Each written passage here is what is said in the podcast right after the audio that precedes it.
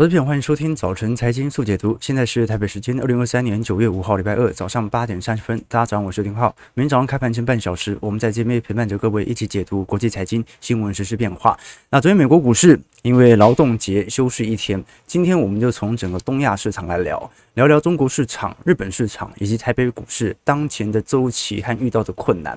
事实上，我们可以观察到，如果以欧美市场来看，今年表现是真的不错。费半今年涨幅是高达四成五，纳指涨幅有三成四，标普今年以来涨幅有一成七，甚至像是罗素一千啊，或者我们看到拉丁美洲股市哦，涨幅也算是 OK。可是，如果我们把焦点放到亚洲市场当中，它几乎就是两样情。好，只要像是日经或者韩国 KOSPI 指数，或者像是台湾加权指数，在整个东亚这个小岛供应链当中哦，那看起来表现都不错。日经今年涨幅有两成八，韩国 KOSPI 指数涨幅有一成七。台湾加权指数今年在亚洲市场的涨幅是仅次于日经二五指数，涨幅有两成一左右。那我们观察到，反而在过去一年当中，看起来受到复苏拉抬效果来的最为显著的上证，今年以来涨幅只有四点九 percent。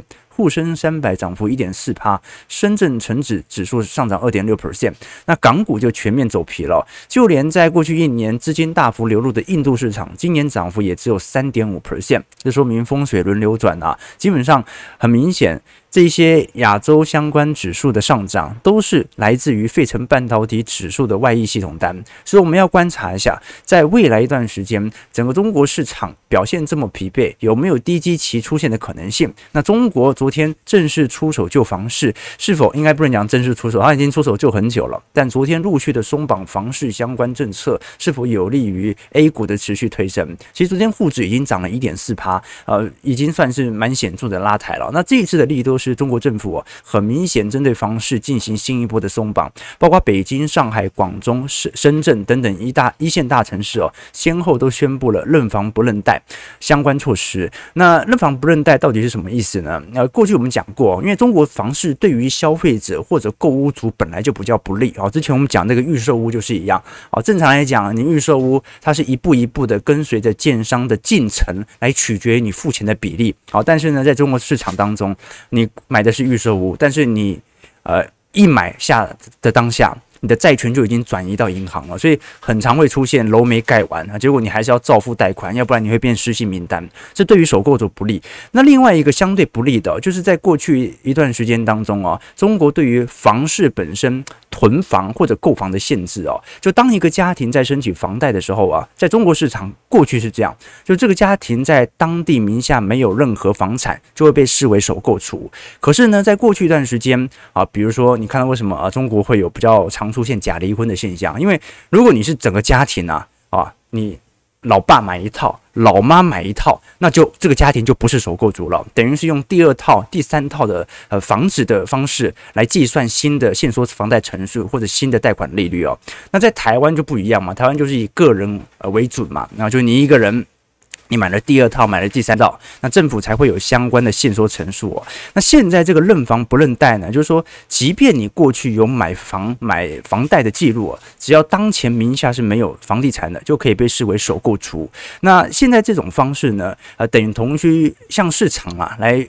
这个透露出说，你现在买第二间、买第三间啊，而且借由家庭的方式啊，来开始做一些囤房的行为，呃，完全可以以首购族的名义啊，这过去的中国的相关政策上，算是蛮大的一个松绑的啦，等于是鼓励人炒房了，然后这等于是间接鼓励人炒房，好，或者说如果人头不是问题的话。你想买几间，我都以首购族的优惠来优待你哦。也就是说，过去你家庭成员有房子哦，你买第二套、第三套，那个贷款成数很快就来了。那这就是你可以观察到，就以前为了在中国市场真的要买房很困难啊，要离婚啊，断绝父子关系这样子啊。现在呢，你名下无房啊，我们在北京买一套，在上海买一套啊，甚至只要地点不同啊，各地的法规都有可能以首购族让你购买。那台湾不一样嘛，台湾你。台北买一套，高雄买一套，台中再买一套，第三套房贷成数的限缩就马上就来了，对吧？哦，但是在中国市场几乎是显著的放松。好，那昨天也由于呃房地产相关的这种政策上的松绑啊，使得 A 股有显著的拉抬效果，加上最近市场已经传出啊，很有可能官方要完全的放宽限跌令了。怎么说呢？因为我们可以观察到，最近大陆官方主管机报的呃主管机关的报纸哦，发布了对于房地产保松降三个字的展开，也就是说，未来会特别允许开发商以降价促销的方式来进行自救啊。那么某种程度就等同于限跌令的取消了。好，过去一段时间我们都很清楚哦，中国虽然房市交易量高速急速，但是北上广深房价几乎没跌。哦，还有一些缓涨哦，哦，中国房市是完全没跌哦，就算目前的数字来看，也是完全没跌。那为什么会这样呢？因为限跌令啊，不准跌。那不准跌有一个后果，虽然你保住了目前的资产估值啊，但是呢，成交量会急缩的非常快。所以我们讲说量先价行啊，你要让房市能够炒作起来，就必须要让它有跌价空间，让新的买盘的意愿开始回归。好，我们先看一下呃上证指数的表现啊，上证昨天大涨一点四 percent 啊，收在。三万一千七呃三千一百七十七点，深成指数上涨一点四一 percent，收在一万零六百一十一点。不过港股的表现走势就比较疲惫了，上证至少是跑回到月线之上了。那港股哎，港股也跑回到月线之上。不过港股整条下降趋势线在过去几年其实已经蛮明显了，相对起来啊、对照上证的话，表现还是疲惫一点。那我们可以观察到，从整个中国市场的表现来看啊，几乎在九月初。这一波的拉抬效果是今年下半年以来最佳亮丽表现。我们过去一直跟投资朋友提到哦，这一波大陆股市卖压是极重无比的哦。虽然有部分企业正在获利回归，但是如果从当前的表现来看，股价下跌和资产流出的速度是远远大于当前获利转好的速度哦。这一次我们可以观察到，中国市场的股息殖利率哦，已经从二零二一年大概介在。两趴左右啊，最近已经冲到三个 percent 了啊，等于是多增加了二分之一。那港股的基期幅度也不断的下滑，所以目前殖利率的飙升主要还是来自于估值的大幅下滑。那我们可以观察到，从过去一个月来看哦，为什么中国市场突然变这么便宜啊？因为过去一个月整体海外投资人针对中国市场的股票部位的抛售金额来到一百二十三亿，这个是历史记录，从来没有单月八月份。一个月以内流出速度这么快的，目前流出速度甚至比二零二零年三月份的新冠疫情还要多出了三分之一，所以外资在八月份正在进行全面出逃，所以九月份九月初稍微回补一些，感觉没有太大的 这借鉴指标了。我们反而要观察一下，这么大笔的资金流出，是不是说明着所有外资已经有统一共识了？那再来是我们看到中国的 FDI 和对外的 FDI，对外的 FDI 我们叫做 ODI 了啊，也就是。对外的投资，那对内就是人家海外对于中国的 FDI 投资哦。如果我们是从最高基期来看，下滑幅度大概来到八成七，也就是九成的外资下滑幅度哦。那 ODI 的部分哦，也就是中国对于海外的投资还蛮稳定的，所以现在是大家把中国的资金进行赎回啊，但中国人本身并没有把海外的资金做任何的赎回。那当然啦，呃，我们都很清楚，这一波本来从零八年以后，不管是外资的资金流入，或者说本身的杠杆率拉得都非常高，它也算是一个中长期的均值回归。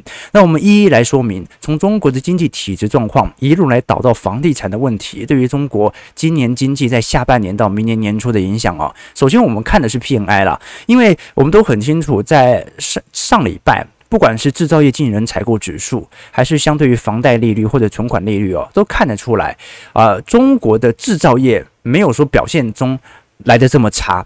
至少它的 PMI 没比台湾差啊，就说明，呃，它因为基期的关系，去年就已经不好了，今年就很难更不好多少。好，这个是第一种指标。那第二种指标是，我们可以观察到，不管是针对房贷利率的全面下调，或者对于存款利率的下调，本身而言，都是在持续的针对市场进行货币宽松。那今天晚，呃，今天很快中国就会公布最新的服务业 PMI 了。那这一次市场预估很有可能只有五十三点八。那么本来前期是五十四点一嘛，也就是说中国服务业可能内需仍然持续走平，但是只要不跌破五十，还勉强可以接受这样的数据哦。那出口年增率就很重要了，因为出口年增率这一次市场预估八月份会年减率来到负九个 percent 哦，前期是负十四点五 percent，也就是说如果呃出口年增率哦。反映美国的经济体质状况开始逐步缩小的话，这是一件好事情，就是代表中国市场还是跟全球经济联动的，因为不太可能全球景气都在复苏，美国股市的获利正在回归，但是它的出口应该不不太可能会来得更恶化，要不然最后谁组装啊？我们当然知道这段时间东南亚市场哦接了非常多中国市场的订单，但是也不可能全球制造业大好，中国制造业。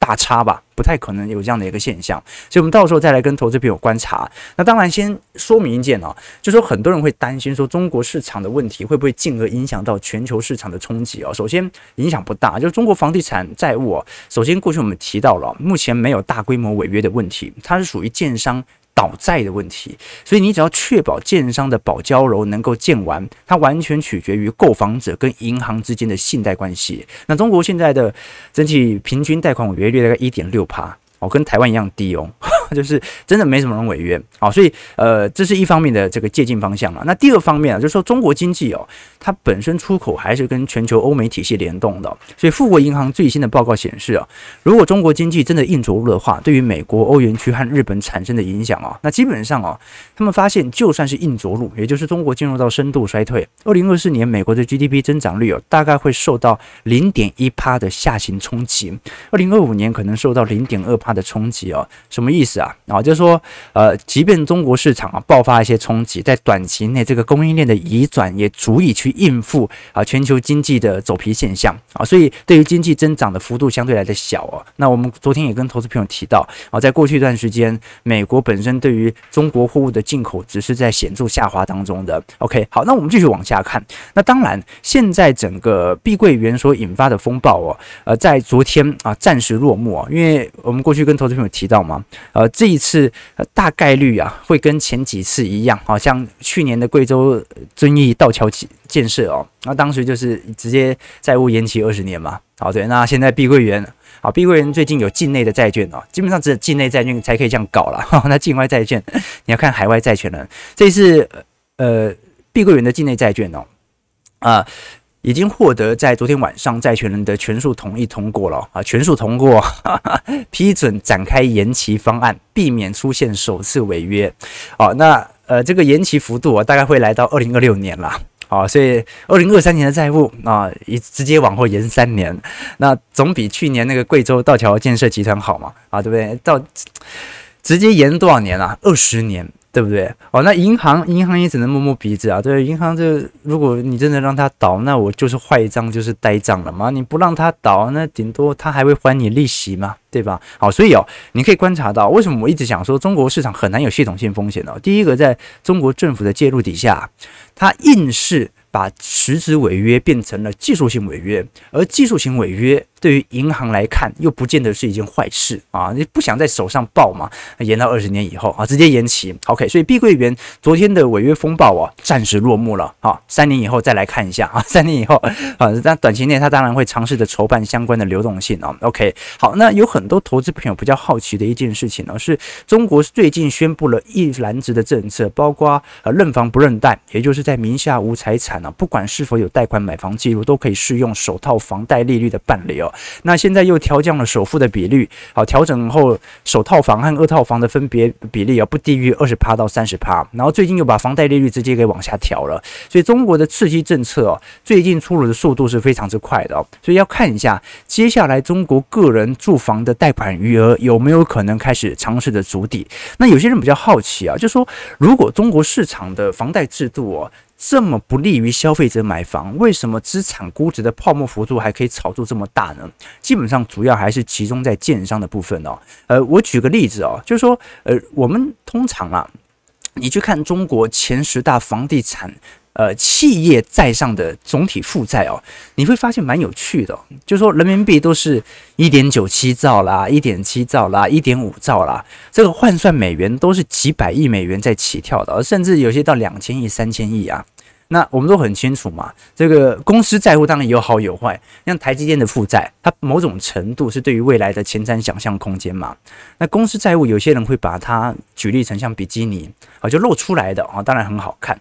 好，但是你盖住的呢，还是比较多人想要知道的。好的，好，那一千到三千亿美元的债务很高嘛？你会发现，你看台积电，台积电市值大概四千亿到五千亿台币啊，呃，四千亿到五千亿美元哦，负债大概是六百到七百亿哦。那为什么一个中国的房企，它借到的钱可以是台积电的这么多倍呢？台积电也是全球前市值前大的公司啊。负债才六百亿美元，那为什么有些房地产公司在中国市场，它可以欠一千到两千亿，甚至到三千亿呢？那基本上我们可以这样来做理解啦，就是说中国的房市泡沫。并不单纯是由纯消费者贡献的，因为他在买房限制上，其实呃相对来看，对于消费者是十分不公平的。其实是有蛮限制市场，尤其是散户买房的空间的。但是建商本身的杠杆率开得非常大。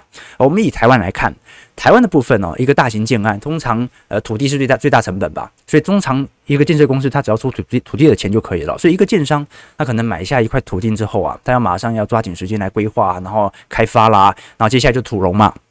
接下来呢，就选择和呃包给包给营营造商，然后拿到建筑许可之后啊，有些人会这个建好再卖，好，有些人会直接走向预售屋嘛，然后这个时候再向银行申请第二次叫建融啊，一个是土融，一个建融，然后等到房子盖好交屋之后啊，一般的购房者开始就会申请房贷，款项就一波一波的慢慢拨到建商的口袋当中，好，所以呢，呃。为什么会这样呢？因为之前建商也很常出现，台湾三四十年前嘛，建商啊盖到一半就跑路了，所以呢，预售屋制度就非常重要的是，你是一波一波的钱进到建商口袋，你盖多少拿多少。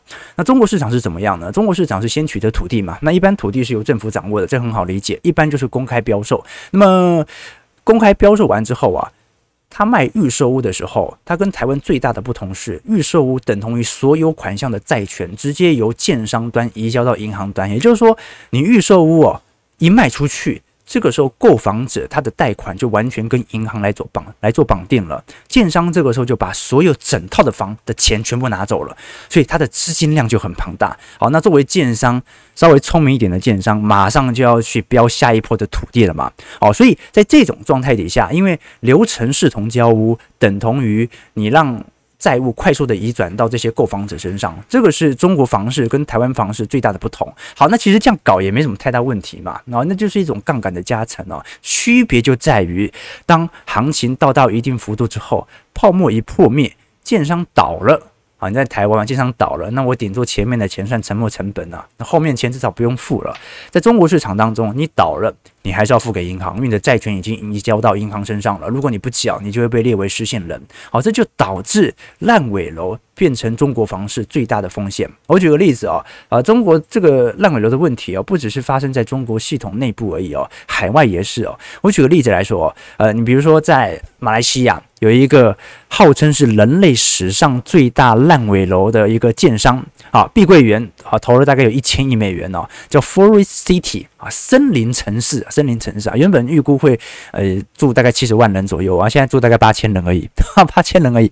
所以在这种状态底下，等同于烂尾楼一旦形成，购房者他也拿不到房子，他还硬要去。他还被迫一定要缴房贷，这个时候才是压力比较大的方向啊。所以中共在过去几个季度为什么啊一直放焦点在保交楼，这就是主要原因，就确保你至少能盖完。为什么？因为中国的房贷违约率是非常低的，他买了他是真的要住的啊。那么现在的状态是建商倒了，建商跑了，建商出现流动性危机了。所以啊，我们要观察一下，就是按照这个角度而言哦，延期延票的。中国建商只会越来越多，而且一定不让它倒，你让它倒，那建那个房子怎么盖得完嘛？好，所以不让它倒，然后持续着呃。出台有利于购房者买房的这样的相关措施啦。OK，那当然了，那你要持续出台政策，那直接累堆的就是债务部门的持续扩增哦。我们可以观察到，在整个中国市场当中哦，呃，很多人说啊，为了我要稳住中国的内需问题啊，现在应该要进行大规模财政刺激才对啊。其实从一七年开始，中国政府部门的杠杆率哦，每年大概就以十趴左右的速度在增长了。你看，二零一三年相对于二零一七年的政府债务哦，几乎已经在翻倍了。所以政府在过去几年本来就已经在暴力赤字了，当然这么做也有一些副作用啦。你债务越滚越大，你现金流压力越来越大。不过你也降准降息嘛，啊，那等于是你缴的利息也是越来越少的。好，所以我们只能说啦，目前中美日私人部门的杠杆率哦，主要是由建商部门炒起来的，跟散户体质其实拉抬的效果幅度比较起来。其实算是蛮明显的。那中国目前的杠杆率是远远高于日本和美国市场的，当然在私人部门的杠杆率，那接下来就让它有适度的均值回归。好，所以整个中国市场的问题啊，这很多人会啊跟我一直讲说，那是一个很大的系统性风险呢。那当然了，处理不好是一个系统性风险，但是我觉得看得蛮清楚的啊，它是某种单点爆发所引发的恐慌，你至少要看到全面性的市场贷款违约率上升再来考虑哦。这就跟台湾房市不会有系统性风险是一模一样的。为什么？它台湾贷款违约率我们前几天才聊到啊，哦，才一趴，太低了，而且还在创历史新低。好，这说明哦，这个你只要不升息。对于房市的冲击来看，真的非常小。更何况中国正在持续的降准降息的循环当中，所以我们先来观察这一波的放松管制哦，是否有利于价格适度回调，新的成交量出现，量先价行。好，那聊完中国市场哦，我们稍微把焦点移交到日本市场当中哦。事实上，我们可以观察到。日本市场最近内需服务冲击比较大的，当然还是属于水产品的部分啊。好，这一次中国宣布全面禁止日本水产的进口之后哦，从供给层面来看，瞬间就供给过剩了。日本海鲜最近在整个日本市场当中也有显著的降价行为。我们可以观察到，在整个中国的，应该讲日本的出口海产品出口当中哦。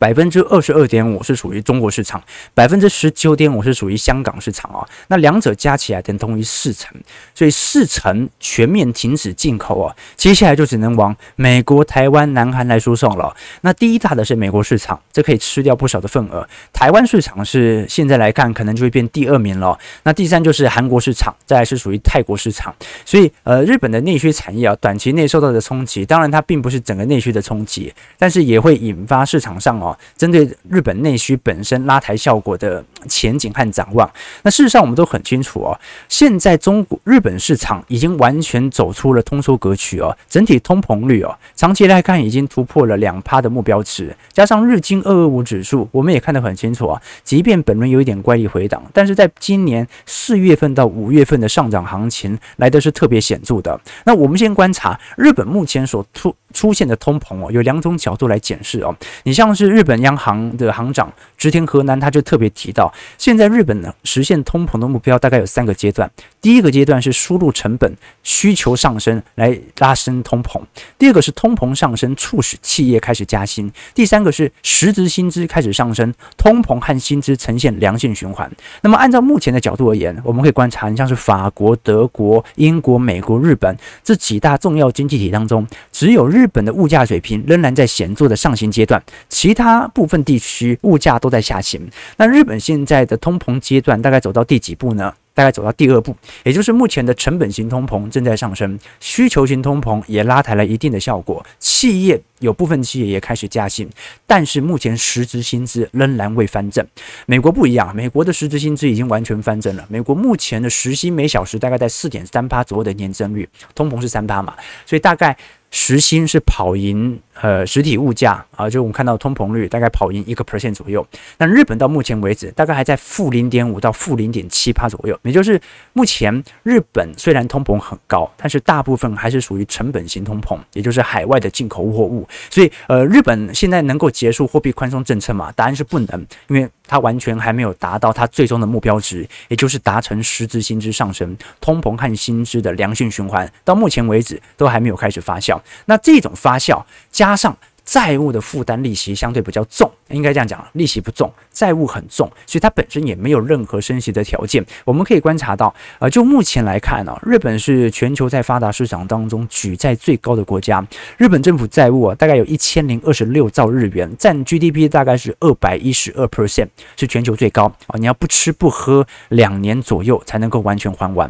那由于日本政府啊，长期是执行负利率，那直利率控制政策啊，也间接的控制日本发行债券。的票面利率啊，所以日本公债的票面利率只有零点八 percent，就知道为什么巴菲特持有这么多日本债券了，那根本不用还利息啊，对吧？好，那在这种超低利率的政策底下，他发行了大量的债务，那一旦一旦一旦他把利率进行调升，哇，那利息就会很庞大，因为它的债务体量非常庞大嘛。好，所以这是给投资朋友所借鉴的一些方向啦。那我会个人会觉得，从整个中国市场的角度而言，目前是新一轮的房市出台政策已经开始发酵啊。我们要看一下这一波对于房市的拉抬效果会有多明多明显了。哦，基本上它最大的问题还是来自于建商。那现在有一个很撇步的方法嘛。啊，就是所有债务延期，有问题就延期。那延期算违约吗？延期算破产吗？啊，你可能算变相赖账，但是也不能硬是把它说违约。毕竟银行不会因为延期把它完全列为坏账嘛。这是中国市场观察的方向。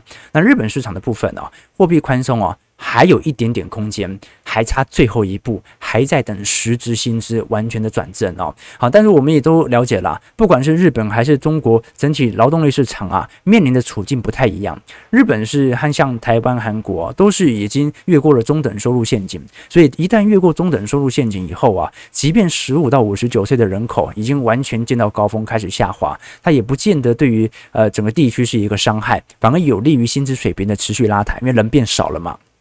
但中国市场哦，目前还没有完全的突破中等是中等收入陷阱，所以反而有更大急迫的产业升级的必要性哦。啊，这个就是不同方向所面临的处境啊。你看整个东亚市场哦，最近我忘记经济学人还是哪一篇杂志啊，都在说明整个东亚市场亚洲四小龙哦，现在是亚洲生育率最低的四个经济体。啊，你不管是啊台湾、香港、新加坡，还有还有南韩啊，生育率都是整个亚洲地区来的最低的啊。但是这个本来就是在福利社会当中会遇到的问题啦，所以生育率低不是太大的问题。日本生育率低，它这几年 GDP 还是稳定的增长啊，那它的海量货币宽松还是有起到一点效果。日本还是全球第三大经济体嘛，对吧？那其实出生的问题哦，过去才跟投资朋友聊过。你基本上可以分为呃中下阶级、中产阶级和资产阶级不同的想法。这个中下阶级生的小孩本来就比较多，这是一个社会的惯性。我们过去有跟投资朋友导读过啊，我在底层的生活。它里面的心理学家 Jack Buskill 他就特别提到说，在充满压力和无秩序、艰困的环境中成长的女孩。她通常会更早的生育小孩，为什么？你的预期，你的寿命会降低嘛？所以女性的生育年龄也跟着降低，这就是一种快战略。因为你在不安全的环境底下啊，这个你现在不急着生小孩的话，以后可能就完全没机会了。所以很多穷人他不，他不是说不知道长期投资的重要性，他是等不及或等不到长期回报啊，这是穷人。所以穷人的小孩会越来越多。那第二点是中产，中产大家应该也发现了啊，你像。认识的很多啊，大我几岁的啊，算是学长们了。大部分其实薪资水平也不错，有些在矽谷工作。那有很多好像大学出国以后也也没回来，拿到拿到绿卡也没回来了。好，就算在美国当中哦，呃，他的年薪呃，在美国大概呃五六百万，算是一个工程师差不多该有的年薪哦，也不愿意生小孩。好，那为什么不愿意生小孩呢？啊，就是。生了啊，会降低自己的生活品质。他也没有说什么有什么多大的想象空间啊啊！我为了不要让自己的小孩受苦啊，现在这个这个生活水平，现在生活这么辛苦啊，也没有特别考虑到小孩。就生小孩会降低自己的生活品质和自由。好，所以这个是中产阶级现在不太愿意去生的主要原因。即便有点闲钱，也不太愿意啊。这之前有一个故事嘛，而不是说有一个记者来到贫困山区，然后遇到一个放羊的小女孩。就上前就问他说：“你在做什么？”他说：“我在放羊。”那为什么放羊要赚钱？那赚了钱以后呢？我要娶老婆。那娶了老婆以后呢？生小孩。那生小孩以后以后呢？呃，还是要放羊。所以没钱不要生小孩，害了他们。这过去一种一种评论呐。OK，好，所以这个就是现在的状态啊，M 型化社会，就是穷人生的很多，中产生的越少。但是真正的资产阶级呢？过去有跟投资朋友提过，我以前在做研究员的时候哦，认识几位。真的算大客户，你看在台湾哦，五千万到一亿都不算大客户，他顶多算资产阶级。你赚了二三十年了，工程师差不多哦就可以赚到这样的一个资产啊。我这样讲的是总资产，讲房市哦。好，那真正资产阶级，我们讲那种呃两亿、三亿总资产的，而且还不算太老的，可能四五十岁哦，你会发现哦，这有钱人的生活到底是怎么样的？他跟我讲的啦，我不知道对不对啦，就是生小孩。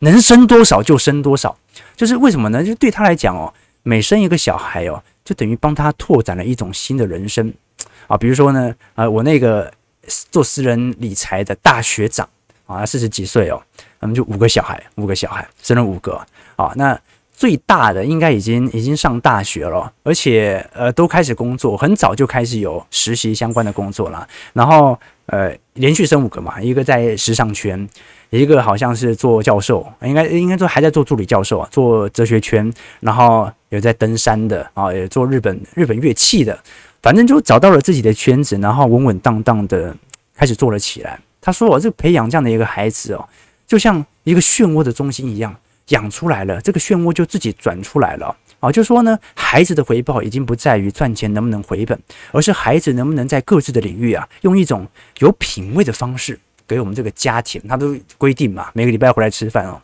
让精神生活得以升华，好有气质啊，专业化的这种花钱指南，好，这个有钱人生小孩跟穷人家生小孩那个思维真的不太一样啊，真不太一样。OK 啊，我为什么讲到这个？为什么讲到这个啊？总而言之。总而言之哦，这种 M 型化盛会哦，其实在东亚市场是很正常的啊。这个昨天有投投资朋友在问嘛，所以我个人认为啊，只会中产越来越少啊，穷人和资产阶级的小孩会越来越多。好，那我们为了要成为资产阶级，好，那我们今天直播到这边，我先去准备生小孩了，没有了，开玩笑。好，台北股市，我们最后聊个几分钟。呃，台股的部分呢，昨天量缩大涨了一百四十四点哦，但量很低呀。啊，应该是台风价吧，应该是台风价。现在两千三百亿，三个月以来新低哦，涨了一百四十四点，贵买也涨了一点三二 percent，来到零点六二 percent 啊，收在两百一十五点哦。那一样是单日最高。那我们比较值得留意的是台币的部分哦，因为台币昨天收在三十一点八，仍然没有太大的推升空间，所以基本上如果台币变动不大的话，台币股市单日的涨跌幅其实也没有太大接近指标。反而是昨天八月份中金院所公布的 PMI 正式出炉了，连续六个月紧缩啊，降到四十五点五了。那我跟投资朋友聊过嘛，订单什么时候归来啊？订单要等到第四季，所以呢还有一段走皮期，但这一段走皮期也重点是要把市场的啊这种散户啊这种追多的散户尽可能的甩下车，为什么呢？等到未来基本面开始陆续回归之后啊，市场才会发现为时已晚，为时已晚啊！这个我们投资本来就这样啦，钱多机会少啊，总比钱少机会多来的强，对吧？好，就是说机会啊，一两次就够了。重点是你要有足够的本金，你不要把钱投到不该投的位置点上哦。OK，好了，那其实中台湾本身哦，虽然在出口层面呢、你会发现到呃这两个季度真的表现不是特别好哦，但是这几个月你会发现内需产业表现还算是蛮不错的哦。最近大家应该已经观察到了 Q2 啊，整个二季度信义房价指数啊创下。历史新高了，来到一百四十七点一哦。那我们过去跟投资朋友提过啊，因为房价指数啊，通常我们以总体来看，台湾分为新义房价指数和国泰房价指数啦。呃，新义房价指数啊，它主要是衡量中古屋啊，这是并且特意去排除这个预售屋啦。为什么？因为我们都很清楚，现在预售屋不好啊，那有些预售屋急冻。或者延缓交易啊，延缓卖房啊，所以国泰房价指数的部分呢，目前虽然也在上弯，但是毕竟还没有突破前高。可是专门追踪中古物物件的信义房价指数，已经在第二季。创下历史新高了。好，那第三季感觉房市好像至少比二季度好一点吧。好，这说明了当时在平均地权条例和央行暂停升息导致的观望性买盘，目前已经逐步开始回笼当中了。预售屋虽然没有全面的回归啊，但是中古屋的部分。买气正在逐步的拉抬，这个值得大家来关注哦。所以台湾的内需到今年为止表现基本上还是不错。事实上，我们可以观察到了，今年以来整体投信的买卖超幅度哦，大概还是有一百一十三亿左右。虽然跟外资啊，在过去两年的卖超比较起来不是特别大，可是我们要很清楚，今年以来台湾寿险业哦，整体资金的买超幅度仍然非常大。你看外资从二零一九年以后哦，二零二零年啊又卖了五千。亿，二零二一年又卖了五千亿，二零二二年卖了一兆啊！啊，那投信每每年就买一两百亿啊，那也没有多少啊。但是寿险业它就硬是把整个股价撑到现在，要不然你会觉得靠，那投信买一两百亿怎么抵得过外资卖一两千亿呢？原因很简单嘛，寿险在买。啊，所以台湾人很有钱呐、台湾人很有钱呐、啊，整体内需的支撑要件还是有所呈现的。好，我们去看一下台北股市点位，下跌二十九点，今天量能余股也不大，大概两千一百亿左右而已啊，收在一万六千七百六十三点了、啊。OK，对对对，OK，啊，对对，哎，OK OK 啊，今今今天直播比较稍微晚一点啊，对对对，比较晚晚停下播，OK 啊，这个台湾的薪资如果跌回到七年前啊，房地产不崩溃才怪。哈哈，子期又崩了啊！应该产业升级，出口畅旺啊，发大财是吧？OK 哦，啊，这个中国房地产的雷哦，不知何时爆哦。某种程度，它算是灰犀牛了。就有谁不知道它是一个既定存在的问题嘛？对吧？好，那九点零六分，感谢各位今天参与。如果喜欢我们节目，就帮我们订阅、按赞、加分一下。我们就明天早上八点半持续为各位早晨财经速解读。祝各位投资朋友看盘顺利，操盘愉快。